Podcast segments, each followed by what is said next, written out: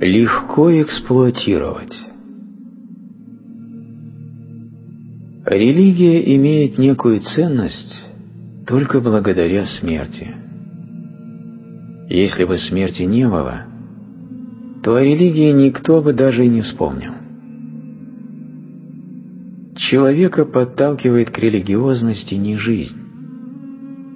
Нет, быть религиозным его заставляет смерть.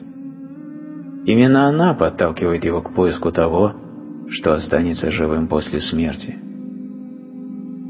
Представь себе мир, где смерти не существует, где никто не умирает.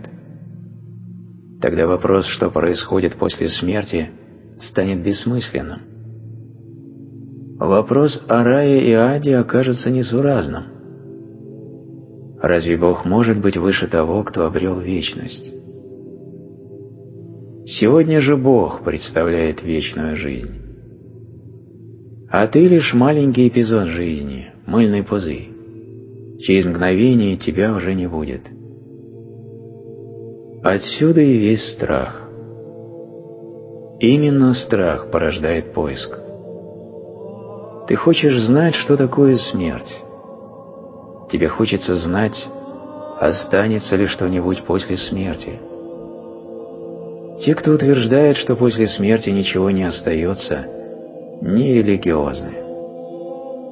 Они не ходят в храмы, они не ходят в церкви, они не читают святых писаний. До сегодняшнего дня я все религии называл псевдорелигиями. Они только кажутся религиозными, но это не так, потому что у них не хватает смелости быть целостными – они фрагментарны.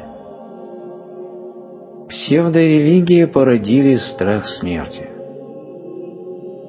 Сегодня впервые в истории мир подошел к глобальному концу. До сих пор мы могли говорить лишь об индивидуальной смерти человека. Общество продолжало существовать. Мир продолжал существовать. Да, люди приходили и уходили.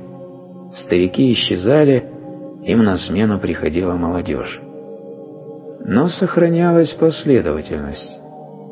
Жизнь сохранялась. Да, жизнь отдельного человека была конечной, но это волновало только его самого. Церкви было легко эксплуатировать отдельного человека. Он так мал и слаб, так ограничен.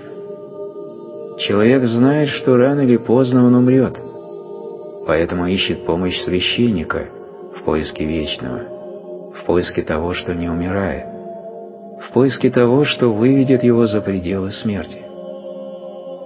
И священник обещает помочь. Но смерть еще никогда не угрожала сразу всему человечеству.